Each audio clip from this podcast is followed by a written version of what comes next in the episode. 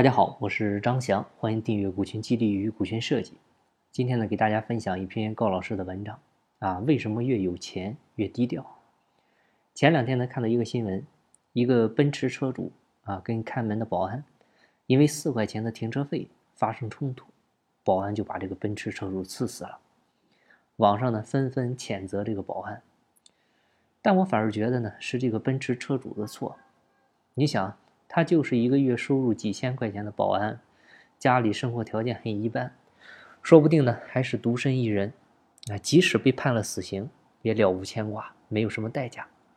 那这个奔驰车主就不一样了，他不仅有一家上百人的公司，还有一套别墅和几套房子，家里面呢老婆孩子幸福美满，啊，还没有好好享受这个世界呢，一下什么都没有了，他付出了多少代价？所以你看别人是什么人呢？其实就看他怎么对待比他地位低的人就知道了。你比如他是怎么对待服务员的，怎么对待外卖小哥的，怎么对待快递小哥和保安的。对上越是溜须拍马的人，对下呢越是飞扬跋扈。其实呢这些都是普通人。越是成功的人呢，反而对比自己地位低的人越谦虚越客气。他根本原因是什么呢？是因为他们跟弱势的人呢发生冲突，付出的代价更高，啊，谁付出的代价高，谁就应该更低调，这个是本质。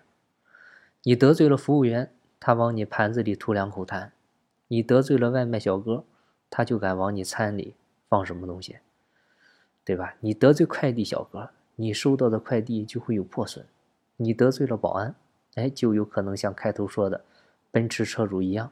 玩完，你说是谁的错？所以我们要记住，发生冲突的时候，谁的代价高，就是谁的错。富人呢，总是花钱买时间，把不重要的事呢交给别人来做。你比如，在公司会雇佣员工啊，在家里呢雇保姆，开车呢雇司机，而穷人呢，则是拿时间换钱啊。同样的时间，富人做了更重要的事，赚了大钱。穷人呢做了不重要的事，赚点小钱；富人呢是把时间用在了刀刃上，对他们而言最宝贵的，恰恰也是时间。我们经常说这个人格局很大，比如吃亏了还微微一笑，啊，别人背叛他了还淡然一笑，啊，别人没做多少也舍得分钱。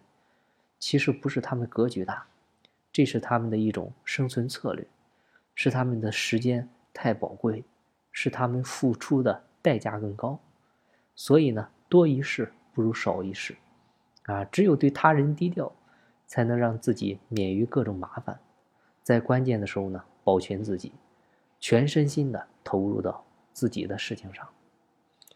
几千年来，我们的骨子里呢，都永远有一个理念，啊，叫无商不奸，无奸不商，认为商人、有钱人啊都没有一个好东西。所以呢，仇富心理呢很普遍。看到一个有钱人，我们自然反应就是，这老板肯定认识哪个领导，对吧？这老板真他妈的运气好，啊，这个人他的钱肯定来路不正。其实呢，他们认为只不过是让自己作为一个屌丝的心理平衡罢了。恰恰相反，真正做老板的，尤其是做了很多年的。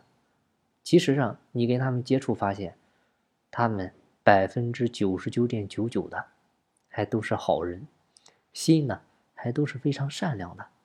你发现很多信佛的，是不是都是老板，对吧？否则呢，也不会有这么多客户跟他一直有合作，更不会什么有这么多的员工愿意跟他这么多年，啊，也更不会赚到钱。但是呢？像一些屌丝，天生就是杠精，骨子里面呢就是仇富，啊，同样是人，啊，谁也不缺胳膊少腿的，为什么你这么多钱，我没钱？对吧？随着年龄的增长，他内心的不满呢，就像一个不断吹起的气球，一旦跟有钱人发生冲突，长期积压在心的不满，他就会一瞬间爆发，啊，让对方付出难以承受的代价。所以呢，有钱人。也是怕，才选择低调，因为低调本身就是一种生存策略。好。了，今天的分享呢就到这儿，希望对您有收获。